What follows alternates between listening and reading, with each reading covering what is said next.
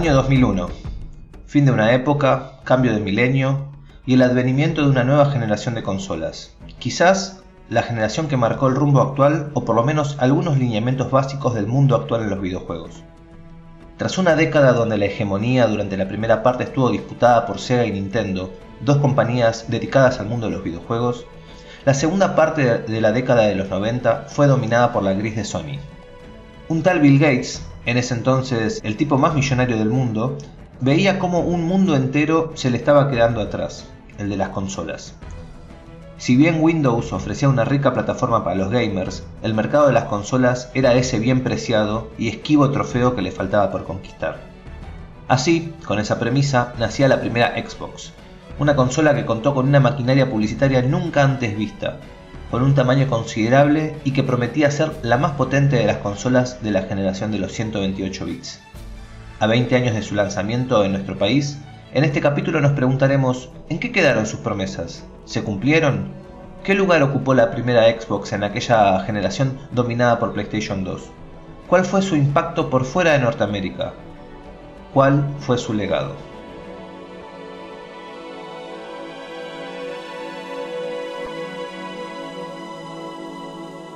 Esto es Sopla Cartuchos.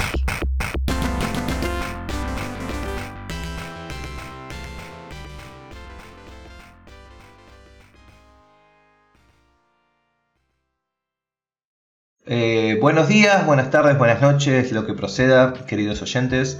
Me han dicho que no diga queridas oyentas, pero yo lo quiero decir igual. queridos oyentes y queridas oyentas.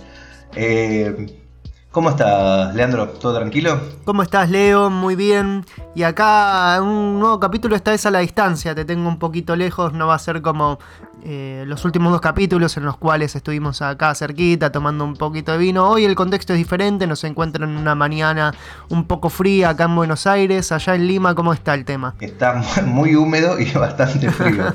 Sí, eh, en el último capítulo había dicho que me iba de vacaciones. Bueno, la cosa es que Sendero Luminoso me secuestró y no me deja volver al país. No, me voy a quedar un tiempo en Lima, eh, tiempo indeterminado. Así que vamos. Como no me traje el micrófono, este capítulo lo estoy grabando con mi celular. Eh, calculo que a fines de julio voy a tener el micrófono de vuelta, así que va a volver la calidad. Perdón si se escucha feo, es lo que hay. Lo, importante es mantener eh, cierta periodicidad que estamos tratando de mantener. Eh, sepan disculpar algunos errores quizás o un poco de jet lag ¿no? que puede ocurrir en alguno de los dos. Está, lo importante es mantener cierta periodicidad en los capítulos. Y bueno, como habíamos prometido, no sé si lo prometimos en realidad, pero mm, por las dudas decimos que sí.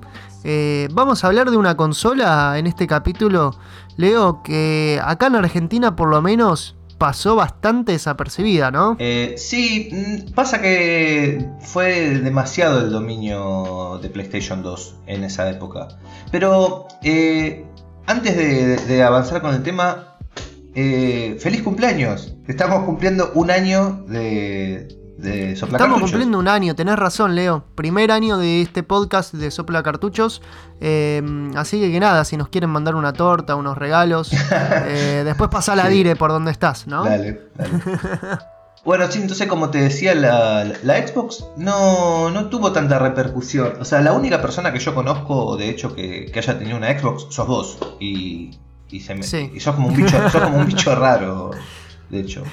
Yo, siempre digo que, en, aquella, en aquel entonces eh, la tenía yo y capaz que el hijo de Pergolini, porque me acuerdo que Pergolini en cuál es, en la Rock and Pop decía que jugaba la Xbox con su hijo y no mucho más, eh, me parece. Eh, yo, creo que este capítulo voy a tomar el rol de reivindicar a la Xbox, ¿no? Porque fue una consola que me acompañó toda la adolescencia cuando todo el mundo tenía PlayStation y PlayStation 2, yo estaba ahí en la trinchera de Bill Gates, bancando la parada de la Xbox, y la verdad es que dentro de todo me hizo bastante feliz, aunque no voy a negar que me frustraba cierta... Mm, em, ciertas cosas como por ejemplo eh, exclusividad de algunos juegos eh, en PlayStation 2 que no salían en Xbox. Aunque voy a decir también que de aquella generación la consola que más sufrió las exclusividades, eh, por decirlo de alguna manera, para mí fue GameCube. GameCube se quedó mucho más afuera que Xbox de grandes piezas de aquella generación, ¿no? Sí, es que las consolas de Nintendo eh, suelen ser mucho más endogámicas, ¿no? Como que se eh, apuntan mucho más a las IP propias. Exactamente. Sí, eh, GameCube, no, quiero desviar el, el, motivo de este capítulo, ¿no? Pero GameCube creo que fue el último intento de Nintendo de competir en mismos términos con Sony, por ejemplo, o con Microsoft, que era la primera vez que competía, pero digo, después hizo su rancho aparte Nintendo Em, y se dio cuenta con Wii que, estaba para otra cosa, que podía ofrecerle al mercado gamer otra cosa que no le ofrecían eh, estos dos gigantes como Sony y Microsoft. Pero todavía ahí quería un poco disputar el mercado, entre comillas, adulto de los videojuegos, tratando de disputar ahí la exclusividad de, juegos como Resident Evil, eh, juegos como Eternal Darkness. Tuvo sus buenos juegos, abro comillas adultos, cierro comillas, en aquel entonces la... Bueno, pero este capítulo igualmente es para hablar sobre la Xbox. Eh, ¿Te parece si empezamos por el principio? Vamos como siempre, ¿no? Por el principio. Siempre es mejor empezar por el principio. Bueno, eh, el 15 de noviembre del año 2001 es cuando se anuncia por primera vez la Xbox. Sería entonces la primera incursión de Microsoft en eh, el mundo de las consolas hogareñas. ¿sí?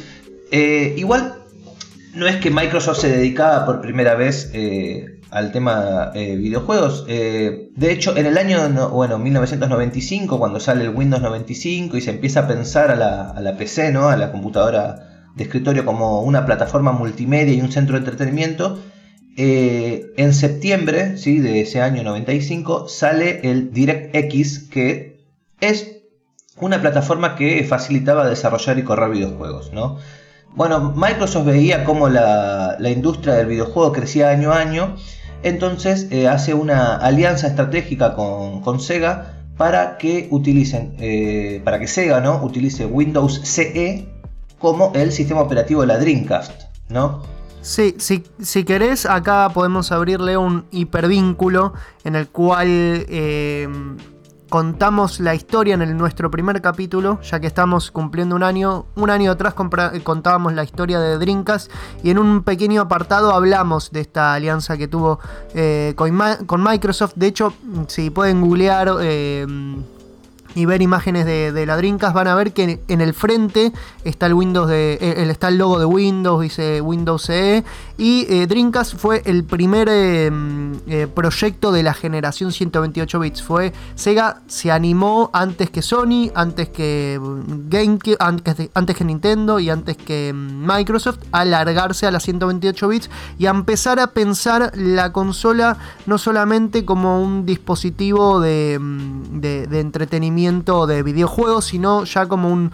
Em, ofrecía eh, plataforma de internet, ofrecía navegador y bueno, para todo eso tenía esa alianza con, Microsoft. Entonces los creadores de DirectX, eh, Kevin Backus, Jamus Blackley, Ted Hase y Otto Berkes, empiezan a pensar cómo utilizar esta tecnología en una consola, aunque no necesariamente tenía que ser una de Microsoft, ¿no? El crecimiento de las consolas y de la industria en sí eh, supuso una amenaza para Bill Gates, ya que las PCs hasta ese momento competían directamente con las consolas hogareñas. Déjame hacer acá un punto y coma, Leo, con respecto a esto que vos decías de, que en principio Microsoft no tenía en la cabeza desarrollar ellos mismos una, consola. ¿Por qué? Porque veían que Sega o que Nintendo eran compañías que ya estaban muy instaladas en el mercado eh, de videojuegos y eh, su primer intento, su primer acercamiento es hacer una alianza con Sega para la Sega Dreamcast, ¿no? Eso fue, esa fue como su primera incursión. Es un camino parecido al que tomó Sony en un principio, con una alianza que terminó siendo fallida con, Nintendo. Pero digo, su primer acercamiento, eh, como bueno, como toda empresa. Mm, eh, como todo gigante, ¿no? No es meterse de lleno, sino tantear como viene la mano y empezar a tejiendo alianzas con empresas un poco más chicas en capital, pero eh, mucho más grandes en conocimiento eh, específico de ese mercado, como lo era Sega en ese entonces. Claro, sí, utilizó la, oportunidad para aprender del mercado y después, bueno, poder insertarse. Eh, bastante inteligente. Exacto. Bueno, entonces motivado eh, por el éxito de Sony y, por lo poderosa que se decía que iba a ser la Play 2, y recordemos lo que hablábamos del hype en nuestro episodio de hace dos meses, Bill Gates conversó con Sony para llegar a un acuerdo para proveerlos de software y herramientas de desarrollo. ¿no? La respuesta de Sony fue tajante. Eh, ellos querían seguir utilizando software propio me parece una decisión muy acertada, por cierto. Sí, porque además recordemos que, mm, a ver, hagamos acá un, recuento de la historia de, de, Microsoft, cómo se va tragando a, las empresas con las que va tejiendo alianzas, entre comillas. Digo, es un gigante y era un gigantísimo gigante en aquel entonces, eh, en alza, ¿no? Hacia fines de los 90, principios de los 2000. Y la verdad es que Sony eh, tuvo una actitud ciertamente conservadora, pero que le terminó rindiendo sus frutos fue con la propia, ¿no? No se fue a vender al gigante americano. Claro. Bueno, entonces ahí ya empezamos a ver cómo eh, eh, esto que decíamos, empieza a tirar manotazos, tratando de absorber la magia ¿no? de, Sega, de PlayStation 2. Entonces esta negativa ¿sí? por parte de Sony eh, la verdad que no le sentó nada bien al, equipo desarrollador de DirectX y eh, entonces empiezan a, pensar en un proyecto llamado Proyecto Midway, haciendo referencia a, la guerra ¿no? entre el ejército de Estados Unidos eh, luchando contra el ejército japonés en la Segunda Guerra Mundial sobre el río Midway, como una especie de, bueno, vamos a tomar esto como un acto nacionalista y nos vamos a vengar de los japoneses por decirnos que no, una cosa así. Entonces, eh, empiezan eh, a, Microsoft empieza a pensar en Xbox, ¿no? en el concepto de Xbox.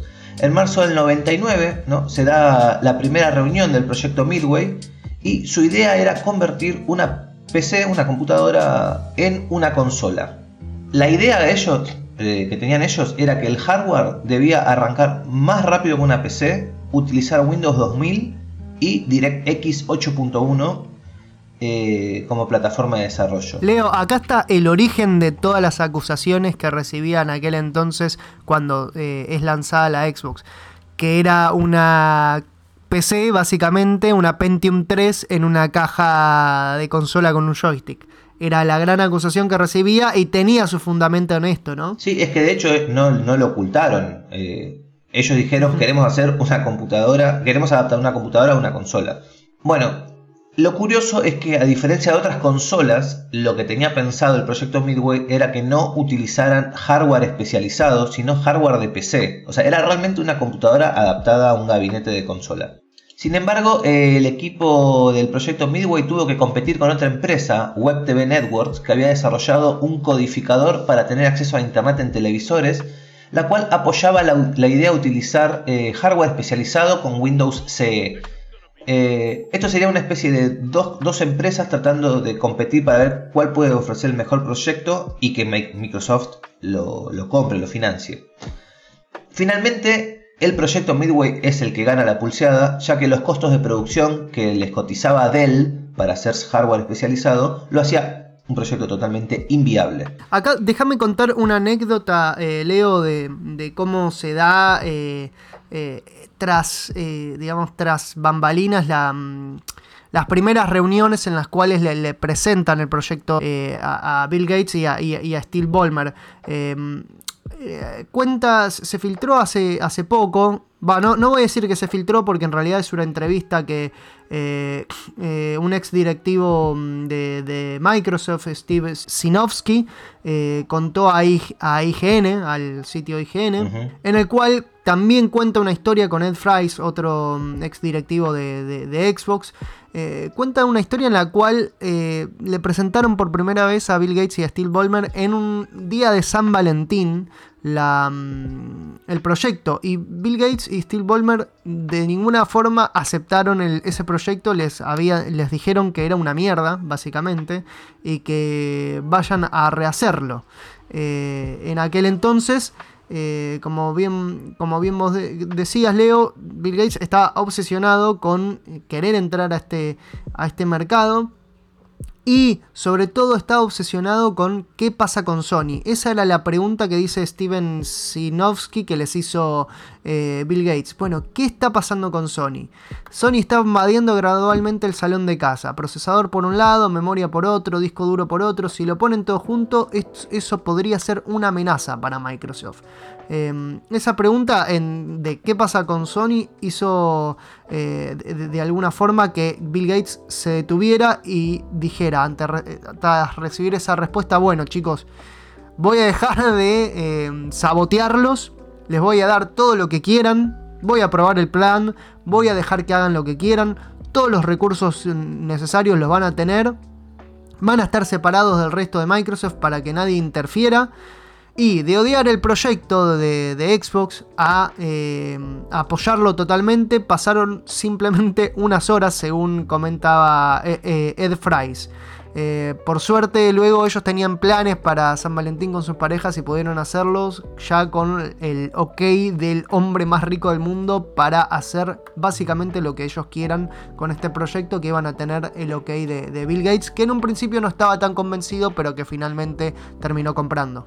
Por qué Bill Gates y Volmer no estaban tan convencidos de incursionar y crear una consola? Bueno, porque en un principio los costos que le presentaron en el proyecto eran muy, muy, pero muy elevados. Muy elevados incluso para eh, los conceptos que pueda tener Bill Gates de algo elevado, ¿no? En costos, imagínense en los números que le pasaron a Bill Gates para decirles, chicos, váyanse a la mierda.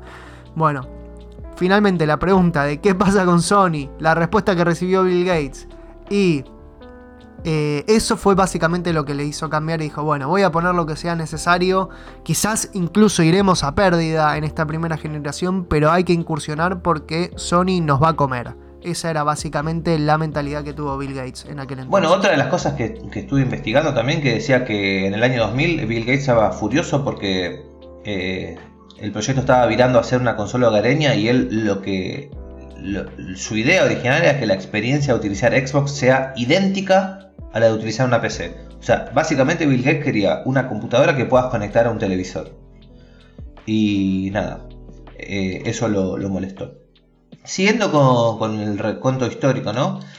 El proyecto Midway eh, comienza a planear más en profundidad ¿no? lo que es lo que iba a ser la consola y decide eh, utilizar un disco duro, ¿no? que era nuevo para la época, ahora todas las consolas lo hacen, bueno, ellos fueron los primeros en, en, en, realizarlo, ¿sí? La, posibilidad entonces de utilizar un disco duro para almacenar eh, los, juegos, ¿sí? Las, las partidas guardadas, y un puerto Ethernet para acceso a Internet.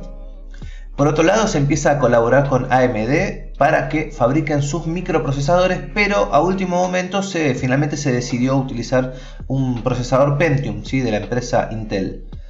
Eh, el disco rígido tenía en un principio una capacidad de 8 GB, eh, que para la época estaba bien, bastante bien de hecho, y en versiones posteriores se llegó hasta 10 GB. Bueno, como decíamos, puerto Ethernet, el procesador Custom Intel Pentium 3, una versión llamada Coppermine de 32 bits que corría a 733 MHz. Sí, voy a decir que eh, yo nunca amplié la capacidad de mi hard disk en la Xbox y a día de hoy que la sigo usando, de hecho eh, tiro un chivo si me quieren si quieren ver mis transmisiones en Twitch pueden verla eh, pueden verlas en Retro Raikkonen con doble K, Raikkonen como el ex piloto de Fórmula 1. Y ahí juego con la Xbox original, con la Xbox nativa que tenía en mi adolescencia. Y estoy jugando al Metal Gear Solid 2, que seguramente va a ser un eh, motivo de próximos capítulos. Y la verdad es que desde aquel entonces hasta hoy guardo todas las partidas de canciones, tengo canciones grabadas en el disco rígido, todavía en, aquella época em, lo que hacíamos era poner el CD de una banda y descargaba las canciones en el disco rígido y las podía utilizar como banda sonora en los juegos, en juegos como Sega GT por ejemplo. Y la verdad es que el disco rígido nunca en ningún momento necesité borrar nada, ¿eh? y eso que en la memoria de aquel disco rígido tenía partidas de todos los juegos que jugué y nunca tuve que borrar nada. La verdad que 8 GB bancaban bastante para lo que era aquel entonces. Eh, no estaba nada mal. A ver, siempre es un poquito mejor, eh, más, ¿no? Pero digo, 8 GB bancaba bastante bien. ¿Seguís teniendo los equipos del P6 que habías editado con nosotros? Sigo teniendo esos equipos, sí, sí, sí, que le subí un poquito la velocidad a un jugador de Ucrania sin que vos te des cuenta. No, sos un hijo de puta. claro, porque para los que no saben, nosotros jugábamos eh, en el P6, eh, nuestro clásico era República Checa-Ucrania, partidazos. Era, era gran partido y, debo admitir que era la mejor época de la selección ucraniana con jugadores como Shevchenko, eh, como Milevski. No me acuerdo a quién fue que le subió un poquito de velocidad. Creo que era uno de los laterales que era medio lenteja y dije, bueno, sin que se dé cuenta Leo, le voy a subir un poquito la velocidad. sos, sos un traidor. Bueno, continuando con las especificaciones técnicas, eh, Tenía la, Xbox tenía una memoria memoria RAM de 64 megas, la verdad para los estándares de hoy tristísimo, 64 eh, megas de DDR. Eh, la placa de video, la GPU, era una Nvidia M2BA de 233 MHz y utilizaba un sistema de sonido Dolby 5.1. De hecho, fue la primera consola con esta, con esta tecnología Dolby 5.1. Sí, esa tecnología, recordemos, año 2001, año 2002, era la meca, ¿no? Era como todos estaban buscando ese sonido envolvente de Dolby 5.1 y Xbox fue, em, fue pionero en eso. Déjame también hacer un, comentario en cuanto a los tiempos de carga que ofrecía Xbox en, aquel entonces, eran mucho más rápidos que los que ofrecía su competencia. Eh, hablar Dreamcast, pero por ejemplo PlayStation 2, eh, GameCube tardaba mucho más en iniciar que la Xbox y esto se debe también a creo yo, a, que tenía disco rígido y hacía que los tiempos de carga sean mucho, mucho más rápidos, digo, y, también el, menú, el menú inicial era bastante, mucho más intuitivo para mí que en, otras consolas. Era realmente la experiencia de Windows eh, llevada a una consola y digamos que, que, en ese sentido la, mostraban que la tenían clara en, en esas ciertas innovaciones. Claro. Bueno, como dato de color cuenta la leyenda que el equipo de DirectX eh, empieza a llamar a la consola eh, DirectX Box. Cuando todavía no había... Horrible. Horrible, sí. Esto cuando todavía no había un nombre oficial. Eh, bueno, como DirectX Box era muy largo, o, en realidad DirectX Box, era muy largo, lo terminan abreviando como Xbox, pero separados, no como una sola palabra. Y eh, finalmente, por una cuestión de, uso y costumbre, ¿no? Se terminó achicando, o sea, se terminó comprimiendo en Xbox, una sola palabra. Eh, en el año 2000 ya se hablaba de la, incursión de Microsoft en el mercado de las consolas y eh, en el Game Developers Conference, Bill Gates y Seamus Blackley presentan el primer diseño de la consola que tenía una forma de una cruz, una X plateada. Los haters, que, nunca faltan, decían que Microsoft, eh, Microsoft únicamente había, lo que había hecho era meter componentes de una PC en una caja de consola. Eh, finalmente sucumbieron a la presión de los haters y se termina descartando este modelo ¿no? en forma de, X y eh, se cambió por una consola cúbica negra con una letra X ¿sí? en relieve y un joystick con un pedazo de plástico circular de color verde, según ellos haciendo alusión a la energía nuclear. No, no, esto es, es increíble. Hay que decir algo que en cuanto a los tamaños en general de la primera Xbox era todo muy exagerado, ¿no? La consola era enorme. Es enorme, de hecho. Es una de las consolas más grandes que pueden haber eh, y era sobre todo mucho más grande que sus competidoras. Recordemos la GameCube ofrecía esa pseudo portabilidad que tenía la manijita, era muy chiquita, se podía transportar en una mochila muy, mm, muy fácilmente para llevarla a la casa de tu amiguito. La PlayStation 2, la primera PlayStation 2 de aquel entonces tenía un tamaño considerable, pero cuando la comparás con la Xbox, en una consola realmente muy grande, muy pesada, muy armatoste y, como bien decíamos, todo en Xbox era grande. Bueno, el joystick también era una cosa enorme y horrenda. Eh, con ese plástico verde enorme e inservible en el medio que todo el mundo pensaba que era un botón, pero no lo era, era simplemente un adorno. Em, el joystick era muy pero muy incómodo, el de las primeras Xbox. Enseguida por suerte corrigieron y lo adaptaron, lo hicieron un poquito más chiquito. Y de hecho, el modelo del joystick de Xbox eh, eh, actual le debe mucho al, joystick de, aquel entonces. Yo voy a defender al joystick de la primera Xbox porque para mí era mucho más cómodo que, mm, el de PlayStation 2, que el DualShock 2. Eh, ¿Por qué? Porque Mm, retomando la alianza que tuvo con Dreamcast, hay que decir también que Xbox le robó bastante a Dreamcast. En cuanto sobre todo a la disposición de los botones en el joystick. En primer lugar tenemos el stick eh, analógico izquierdo que está, a diferencia del DualShock 2, está arriba, es decir, en la parte de arriba, cosa que hace mucho más cómodo porque ya eran juegos que casi el direccional se utilizaba como botón, pero ya no como para comandar a tu, a tu personaje. En casi ningún juego se utilizaba. Entonces era mucho más cómodo tener el stick izquierdo en la parte de arriba. Eh, otra novedad que tenía que estaba muy buena eran los gatillos. Que los gatillos eran, eh, en vez de tener L1 y, y L2, R1 y L2, tenían uno solo, pero en forma de gatillos y la verdad es que era muy ergonómico, ¿no? Al tacto estaba muy, eh, muy bien adaptado la, sensación de tocar los gatillos. Y la disposición de los, de los botones era idéntica a la de Dreamcast, X, Y, A y B. Y también mm, eh, eso también se toma del DualShock, de la disposición de triángulo, eh, círculo, X y cuadrado. Lo, único que, tenía para mí de, incómodo quizás eh, eran dos cuestiones que, bueno, que luego van a corregir, ¿no? En, la Xbox 360.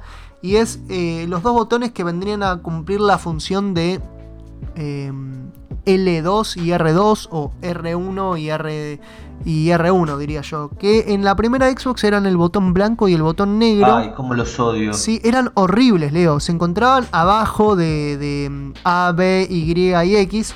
Y la verdad es que eran muy incómodos. Eh, porque venían a cumplir, eh, sobre todo en juegos que eh, eran ports de, PlayStation 2, venían a cumplir la función de, L1 y R1 y la verdad es que costaba mucho eh, adaptarlos a, la jugabilidad de estos juegos, sobre todo se complicaba mucho en los juegos de fútbol, no sé si te acordás. Sí, sí, sí, sí, lo odio. Aparte de lo que tenían esos botones es que no tenían... Eh, relieve, sino que estaban como eh, hundidos en un, o sea, es como que estaban dentro de un pocito dentro del joystick. Entonces, Exacto. Tenías que meter, yo tenía que meter la uña para, o sea, no, no lo podías tocar así, así nomás.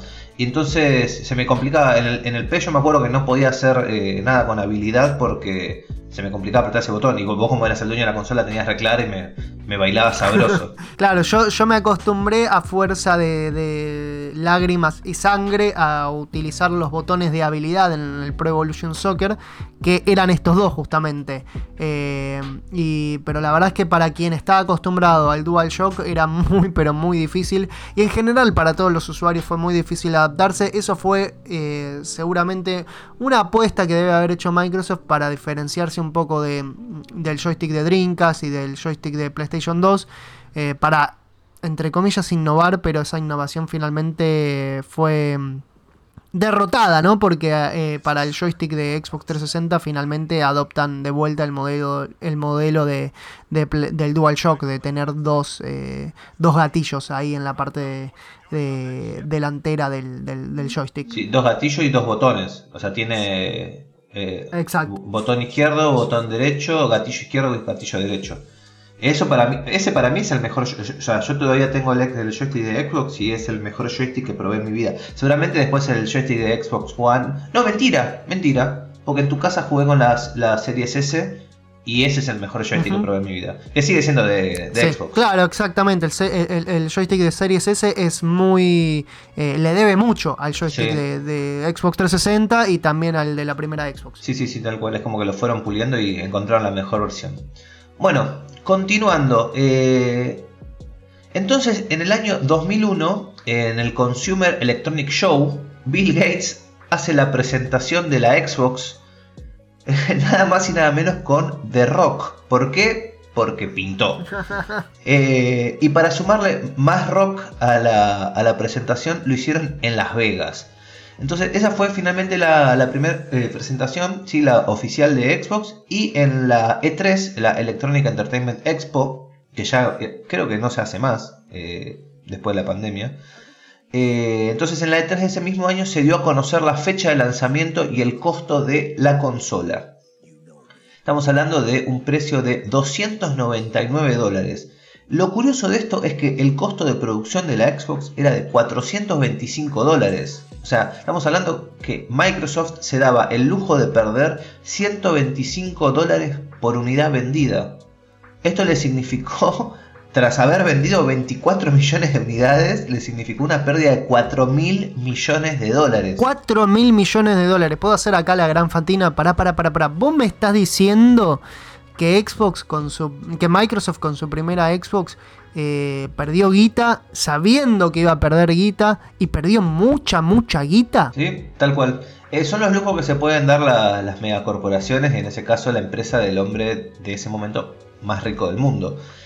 Eh, que era lo que decíamos Leo también en el capítulo de Drinkas. Era un, lujo que Sega no se podía dar ya. Exactamente. Eh, ¿por, qué, Sega muere en la generación 128 bits? Y porque no se podía dar estos lujos de invertir a pérdida eh, para ganar porción de mercado. Ya no se podía dar ese lujo. ¿Por qué? Porque no era una compañía con un capital tan grande como Microsoft. Claro. Estos son los lujos que se pueden dar los, los grandes ricos, ¿no? de, de competir deslealmente y destruir, literalmente destruir a la competencia. Exactamente. Eh, imaginémonos una empresa como Sega eh, tiene una pérdida por ventas de consola de 4 mil millones de dólares. Imposible. No, no, es imposible. No, no. Es que creo que ni, ni, Sony, ni Sony ni Nintendo se podrían haber animado a tanto.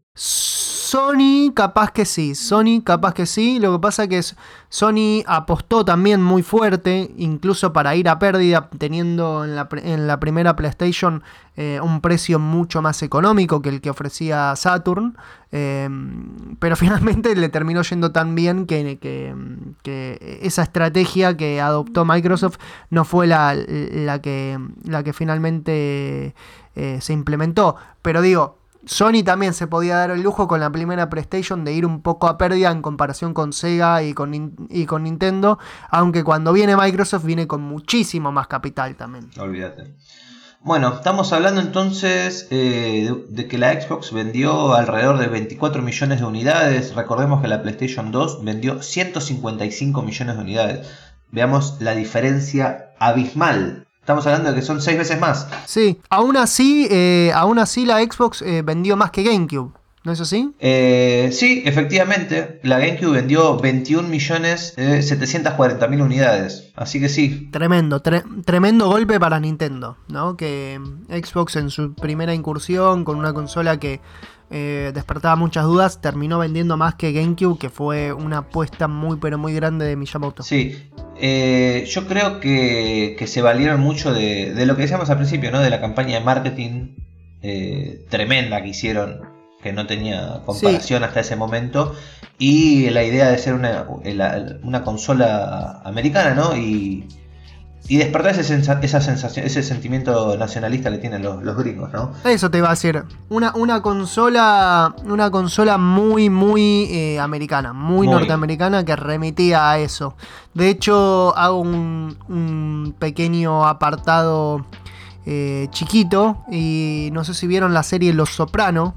Eh, una serie que era contemporánea, que era mega éxito de HBO en aquel entonces el hijo del protagonista, Tony Soprano, AJ, eh, es un gamer, es gamer. En la primera temporada, en el 99, lo vemos jugando, a la Nintendo 64. Eh, en la segunda temporada, que es del 2000, lo vemos jugando a la Dreamcast, que era la gran novedad. Y en el 2001, en la tercera temporada, y creo que en la cuarta también, lo vemos jugando a la Xbox, jugando a Xbox Live. Eh, y jugando particularmente al Halo. Creo que es la metáfora perfecta de lo que representaba para los niños norteamericanos de aquel entonces Xbox. Era Xbox, Xbox Live y Halo. ¿Eso es lo que vos dijiste, una vuelta publicidad no tradicional, algo así? Un PNT, se dice, un PNT de la concha de la lora, diría yo. Ese es el término técnico, un PNT de la concha de la lora. Sí. bueno, hablemos un poco de, la repercusión de Xbox en el resto del mundo, ¿no? Eh, la consola eh, de Microsoft hace su arribo a Japón el 22 de febrero del año 2002 y eh, llega a Europa el 14 de marzo de ese mismo año. el sistema, la verdad es que no alcanzó la misma popularidad e interés en ninguna de las dos regiones ni tuvo la misma energía eh, que impulsó su crecimiento en América del Norte. Para que se den una idea, en Japón solamente se vendieron 123.000 unidades. O sea, estamos hablando de un país que tiene miles de millones de habitantes. 123.000 es tristísimo. Esto en la primera semana de lanzamiento. No, no el total. Lo que validó el temor ¿no? de Microsoft de que el sistema podría tener dificultades para penetrar en el mercado extranjero. Eh, si bien Xbox, como decíamos, vendió muy bien en Norteamérica, en el resto del mundo eh, resultó preocupante, ya que las expectativas para este sistema eran elevadas para los estándares de cualquier consola y más aún por tratarse de un sistema completamente nuevo. Como decíamos, el costo de fabricación de la Xbox fue un problema real, ¿no? Como decíamos, 4 mil millones de dólares de pérdida y sin embargo, Microsoft decidió profundizar, como diría Rebord, bajando aún más el precio de venta, ¿no? Me parece Para perder aún más todavía. Claro. Muy lógico, ¿no? Entonces, el 18 de abril del 2002, Microsoft recortó el precio de la Xbox de 299 dólares a 199.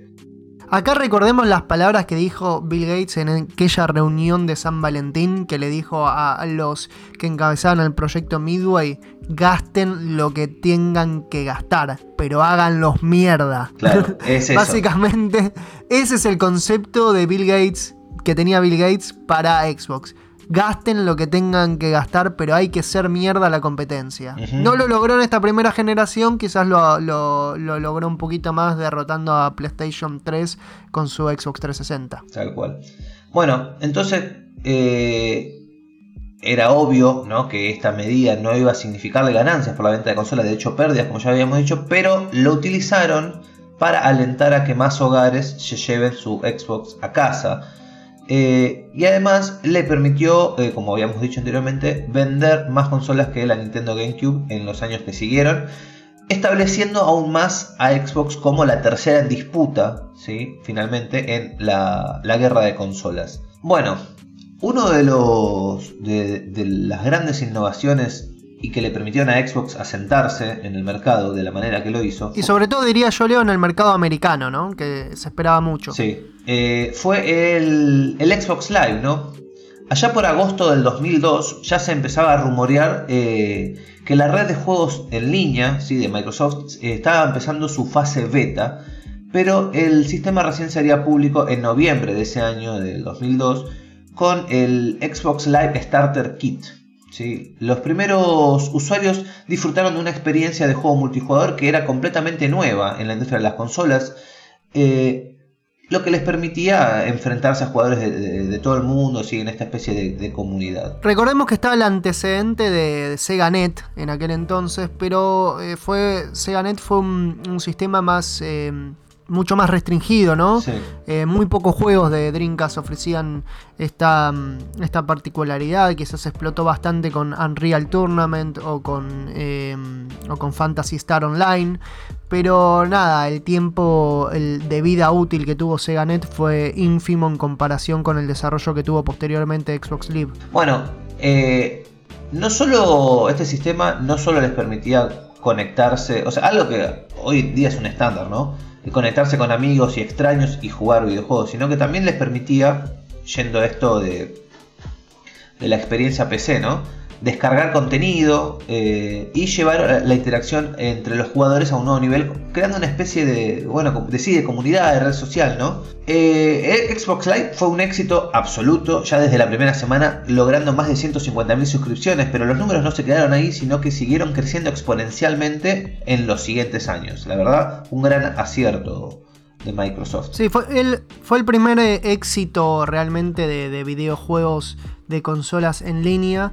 Eh, fue una de las grandes apuestas que hizo Sony, de, perdón, que hizo eh, Microsoft en detrimento de Sony, que Sony dudó mucho en un principio. bueno, GameCube también. GameCube finalmente termina adhiriendo al juego online, pero con, comprando otro accesorio. Eh, Xbox ya eh, era, estaba pensado para el juego online. Y acá me gustaría hacer un, pequeño... Eh, un pequeño contar unas pequeñas anécdotas a partir de cómo veíamos desde Argentina nosotros el lanzamiento de la Xbox. Y creo que la, fuente más fiel a la cual podemos acceder es la revista Next Level, que era la revista hermana de la Extreme PC, una revista que se dedicaba en Argentina a eh, el mundo de las consolas y que traía info bastante fresca y que estaba detrás también de, los, eh, de los lanzamientos, porque teníamos en, entonces, en aquel entonces la Club PlayStation, eh, teníamos muchas revistas de España, pero creo que la Next Level era la que, que hacía mejor trabajo en cuanto al mundo de las consolas. Y en enero de 2002, sacan una edición especial em, que bueno, ya lo habíamos comentado en el capítulo de 2001 de este número, pero ahora vamos, vamos a, remitirnos al contenido que hace a la Xbox en este número. Eh, en la tapa titulan La guerra de las consolas, ¿sabes qué consola comprar? Nosotros te ayudamos. Justo enero de 2002, un momento álgido de crisis económica, de, de evaluación. Em, lo cierto es que era un momento complicado y la verdad que la revista Next Level te, daba una buena guía de qué comprar y qué no y a qué precio. Em, acá estoy hojeando un poquito la revista y voy a ir a la página eh, en la cual habla exclusivamente de Xbox y de todo lo que estaba por venir. Y eh, con respecto eh, con respecto sobre todo me, quiero me quiero centrar un poco en las expectativas eh, que generaba, que generaba Xbox. Y uno de, los, de los eh, ingredientes que menciona eh, en su momento los representantes de Xbox en Argentina era la posibilidad de jugar en línea. Era la gran apuesta que tenían que tenían los, los, directivos de, Microsoft en, aquel entonces. Em, acá me gustaría llegar a, lo que sería la conclusión en cuanto a me compro, no me la compro a la Xbox.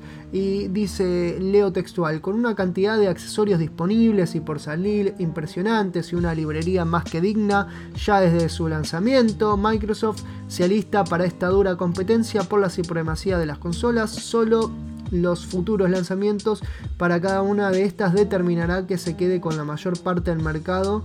Y aunque en comparación con las otras máquinas el promedio de juegos buenos de la Xbox no es tan parejo, sí es verdad que cubre muchísimos más géneros, menos juegos de deporte a granel, aunque ninguno de fulbito, dice en aquel entonces la Next Level, posee exclusivos más títulos, eh, posee eh, muchísimos más títulos, perdón, en comparación a la GameCube. Recordemos que la GameCube había salido con muy pocos juegos. En aquel entonces Luigi's Mansion, Star Wars Rock Leader no mucho más.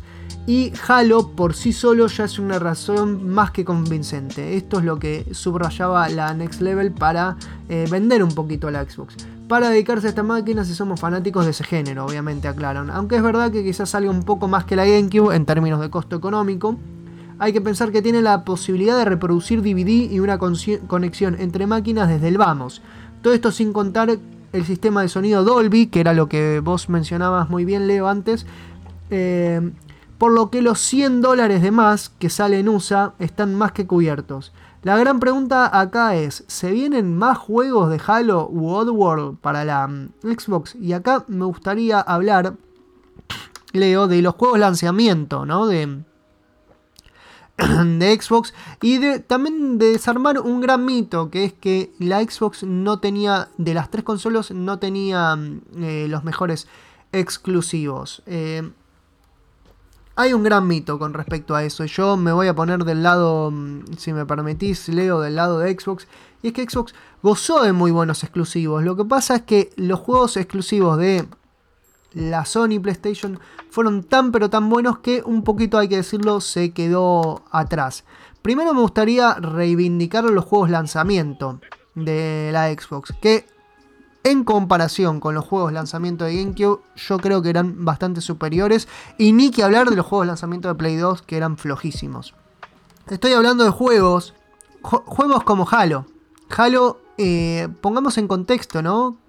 Hasta Halo, el único, los únicos FPS para consola que habían sido realmente buenos, podemos decir, quizás venían de Nintendo 64 gracias al, joystick, al muy buen joystick que tenía entonces para, para, mm, eh, para eh, jugar a GoldenEye o a Perfect Dark. Pero Halo retoma eh, el buen legado de GoldenEye y lo lleva a un nivel superior, con unos gráficos que, hacen, que hasta ese entonces eran, no, habían sido nunca vistos en, consolas, una física, detalles, eh, atmósfera, una muy pero muy atrapante historia. Y recordemos que Halo fue eh, considerado Game of the Year también, ¿no? Eh, y uno de los mejores juegos sin dudas de 2001 de, junto, a GTA, junto a GTA 3. Un juego que automáticamente se, eh, se, convirtió en un clásico y que a día de hoy, bueno, sigue más que vigente, la verdad. Es un juego que a día de hoy también eh, ha envejecido muy bien. Y mm, más allá de Halo también había otros muy buenos juegos como Oddworld Munch Odyssey. Quizás eh, no, este juego no lo recuerden tanto porque también no envejeció muy bien. Hace poco salió una versión para Nintendo Switch que hasta entonces era una exclusiva de Xbox hay que decirlo esto también. Em, em, pero en aquel entonces el Old Man's Odyssey era un juego muy pero muy bueno que em, generaba muchísimo hype porque era la primera vez que el mundo de Oddworld se implementaba en 3D. Eh, recordemos que era un juego muy, em, muy relacionado con las plataformas em, con las plataformas 2D. Y otro juego muy pero muy bueno de lanzamiento de Xbox eh, de la primera Xbox era el Project Gotham Racing, un juego de carreras que mm, eh, buscaba un poquito competir con con el Gran Turismo 3 que no llegaba a su altura, quizás sí mm, eh, sobrepasaba juegos como Ridge Racer.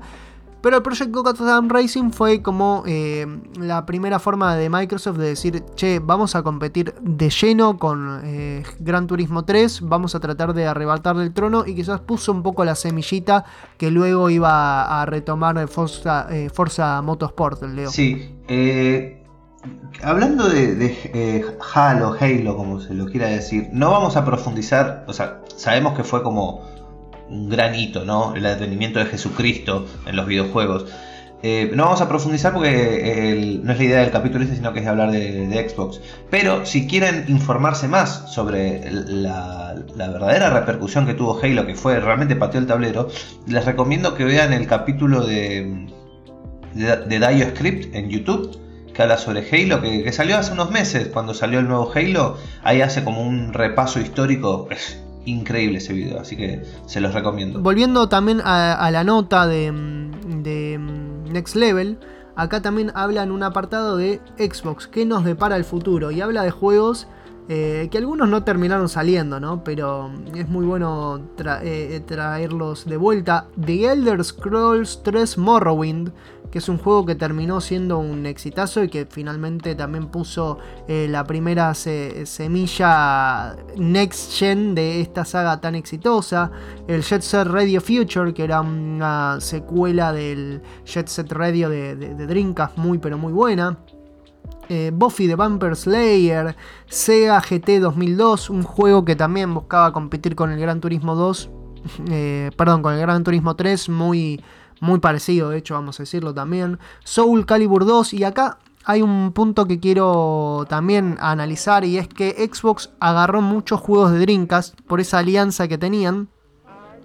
Eh, perdón, eh, sí, de Dreamcast quiero decir, por esa alianza que tenían con Sega y se apropió de muchos exclusivos de que aquel entonces eran de, de se los llevó para Xbox. Entre ellos Soul Calibur 2, que igual terminó saliendo también para PlayStation 2 y GameCube. Y juegos como Jet Set Radio Future, que era un juego exclusivo de Dreamcast. Juegos como eh, Panzer Dragon Horta, también un juego que mm, salió finalmente exclusivo para, para Xbox, que había sido un proyecto para Dreamcast. Eh, recordemos, era la, mm, la gran secuela de los Panzer Dragoon, un juego eh, de culto, sobre todo el Panzer Dragoon Saga, un JRPG de culto en, Sega Saturn.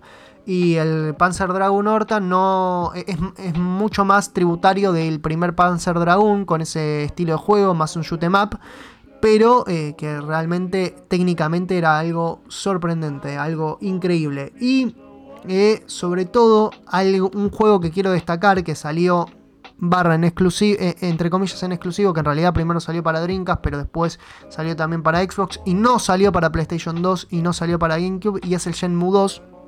El Shenmue 2 también eh, Xbox se lo quedó finalmente tras eh, la muerte de Dreamcast.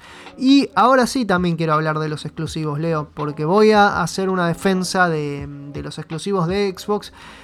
Ya mencionamos a Halo, como un gran exclusivo. Ya mencionamos a The Elder Scrolls 3 Morrowind, a Shenmue 2, que podemos decir que quizás no es un exclusivo porque en realidad también salió primero para Dreamcast. Pero hay dos juegos que quiero destacar, dos y medio diría también. Eh, estoy hablando de eh, Star Wars Knights of the Old Republic. Y estoy hablando de Doom 3, que en realidad salió también para PC, pero en consolas salió en exclusiva para Xbox.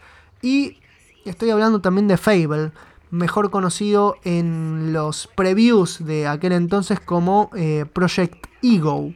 Un juego, arrancamos si querés Leo por Fable, porque era un juego de los más ambiciosos que había en aquel entonces, o sea, principios de 2000. Un juego que te permitía eh, vivir la vida de un personaje desde el principio hacia su final. Un juego que te permitía ser malo, ser villano, ser bueno. Eh, eh, jugaba con los conceptos de luz y oscuridad en la evolución de nuestro personaje. Vos podías elegir el mal camino, ser un bandolero o ser un héroe. Eh, un juego que viene de la mano, de la cabeza, quiero decir, de Peter Molyneux, uno de los mm, grandes vende humo de la, historia, de la historia de la industria de los videojuegos, creador de juegos como Black and White, creador de juegos como Fable, pero un tipo que sabe vender muy bien, muy buen humo, vamos a decirlo también. Eh, Project Ego prometía muchas más cosas de las que finalmente se vieron desarrolladas en Fable. Sin embargo, Fable, que eh, sufrió muchísimos retrasos, estaba anunciado para 2001, después para 2002, después para 2003, finalmente terminó llegando en 2004 y yo tenía un hype bárbaro. Cuando lo probé, voy a decirlo, la verdad es que mm, no me gustó de buenas a primeras mucho, aunque le terminé tomando gustito finalmente, me gustó bastante. Pero eh, a favor de Fable voy a decir que incorporaba esta, este, e, e, este, concepto de evolución del personaje que no se había visto nunca antes en consolas. Y además que era una buena apuesta de Xbox en el mundo del RPG que le permitía un poco tratar ahí de seducir al mercado japonés. Y era un RPG exclusivo de Xbox. Era un juego donde, eh, recordemos, había un sistema moral que te permitía dirigir la evolución del protagonista. Algo que luego, vamos a ver en muchos juegos. Eh, sobre todo creo que podemos citar el ejemplo de Mass Effect. Eh, como el ejemplo más próximo a Fable, y es una semilla que puso la gente de Lionhead Studios y en la cabeza de Peter Molyneux que le regaló la exclusiva. En realidad no le regaló porque le salió bastante, la cobró bastante carita, la exclusiva a Microsoft. Y otro de los juegos exclusivísimos, y que a día de hoy es un juego culto, y que a día de hoy es eh, uno de los grandes responsables del éxito inmediatamente posterior, eh, de fines de la primera década del 2000 y eh, la década del 2010 de la empresa BioWare que finalmente, bueno, todos sabemos cómo terminó BioWare, pero en, esa, en aquel entonces era la gran estrella em, del mundo de los videojuegos. Es eh, Star Wars Knights of the Old Republic, Caballeros de la Antigua República, que se estrenó un 20 de diciembre de 2003 en exclusivo para Xbox. Esto es algo que muchos, muchos eh, ocultan, ¿no? y que nosotros estamos develando a favor de la, de la mm, vieja Xbox. Un juego que nos sitúa 3600 antes eh, de los hechos ocurridos en las películas. Era un universo eh, original y nuevo eh, para los fans de Star Wars, un nuevo Imperio Sith que mm, comenzaba a expandirse en búsqueda de controlar la República y, los y la paz en el universo. Y un juego muy pero muy ambicioso en materia de esto, de desarrollar un RPG, un RPG pero no un RPG a la japonesa, ¿no? Un RPG a la americana, un juego que tenga eh, el componente que le gusta hollywoodense, que le gusta a los norteamericanos, con elementos RPG. Un juego que luego eh, su legado se va a ver muy pero muy reflejado en las posteriores creaciones de Bioware, como dije, la saga Mass Effect. Pero Star Wars Knights of the Old Republic es el juego que pone pone la, primera, la primera semilla de este tipo de juegos y fue en ese entonces un exclusivo eh, de Xbox. Y por último también me gustaría mencionar a Doom 3. ¿Y por qué digo acá medio exclusivo? Bueno, porque sí, salió primero en abril de 2005 para Windows y en octubre terminó saliendo para Xbox en consolas.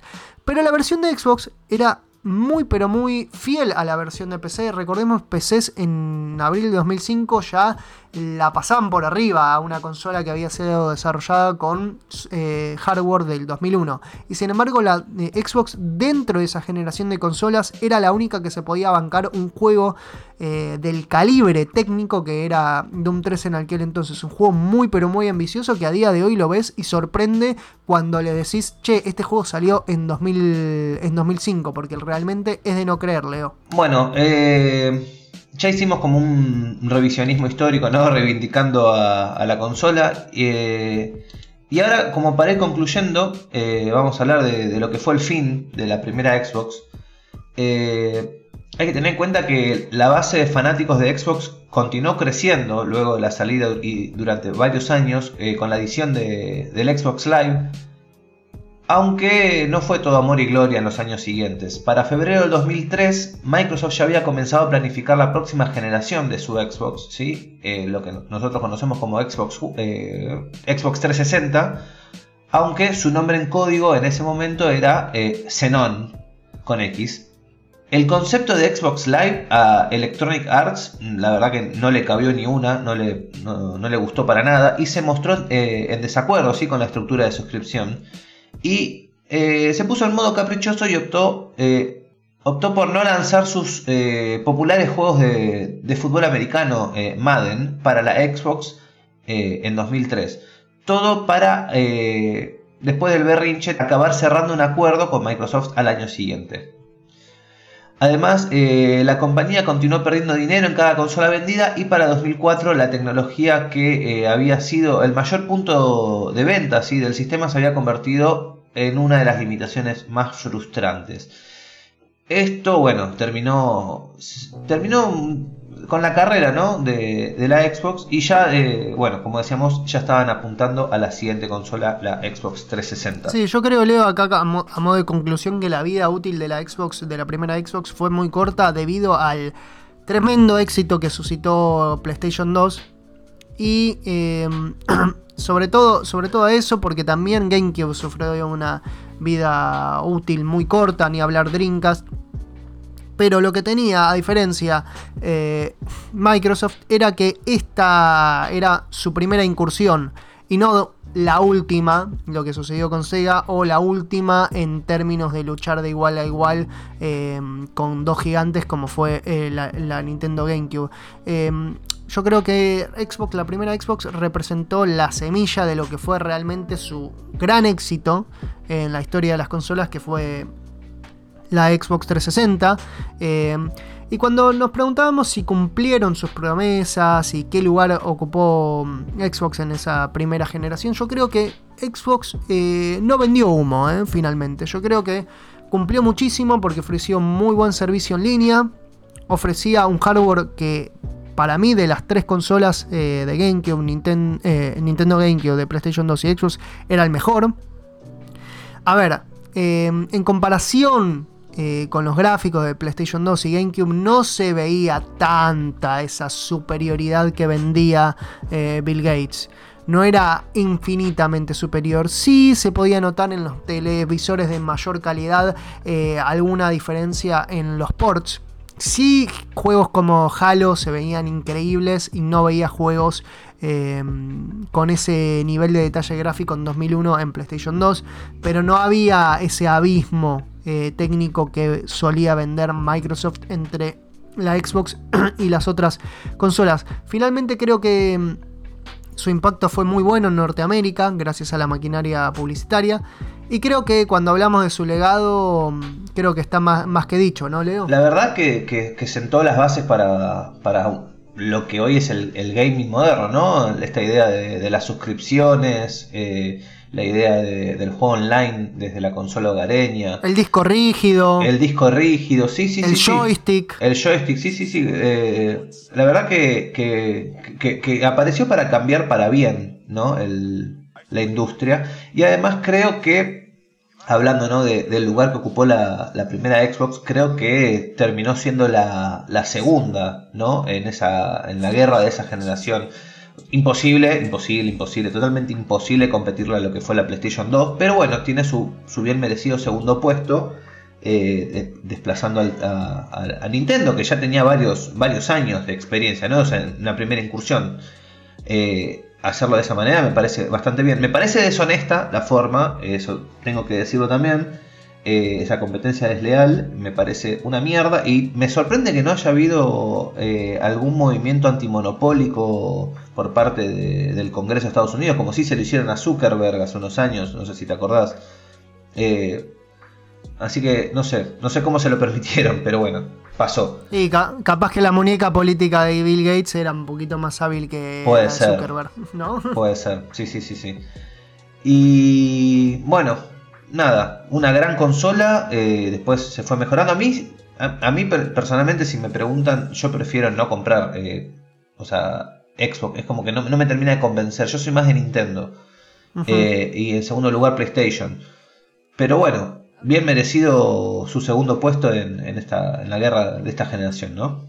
Sí, sus exclusividades son muy, muy orientadas al mercado norteamericano, hay que decirlo, y es una consola que eh, tuvo mucho mayor impacto en el mercado norteamericano que en el resto del mundo. En Sudamérica pasó casi desapercibida por el éxito arrollador que suscitó eh, la PlayStation 2. De todas formas, los invito si quieren eh, ver y jugar conmigo a juegos de Xbox, los invito a ver mis transmisiones que en estos momentos estoy eh, terminando de jugar Metal Gear Solid 2, pero que seguramente en algunas otras eh, eh, transmisiones vaya a probar por primera vez el juego Halo, porque Halo lo único que hice fue ver videos de, él, nunca lo jugué, hace poco lo pude adquirir original y físico, así que, en próximas transmisiones voy a estar jugándolo y contando experiencias. Leo, ¿te parece si repasamos nuestras redes sociales antes de irnos? Sí. en Twitter pueden seguirnos como arroba soplapodcast en, Instagram estamos como Soplacartuchos Podcast. Eh, en TikTok era Soplacartuchos a secas, ¿no? Sí, así es. Eh, así que nada, y les recuerdo nuevamente el, Twitch de, Lean, que es Retro Raikkonen. Raikkonen como Kimi Raikkonen, el piloto, el ex piloto de Fórmula 1. Todo junto Retro Raikkonen. Y bueno, eh, nos estamos hablando el, mes que viene. Vamos a ver si, cumplimos las promesas y hacemos un capítulo especial de Metal Gear Solid 2, muy parecido a lo que hicimos en su momento con Silent Hill 2.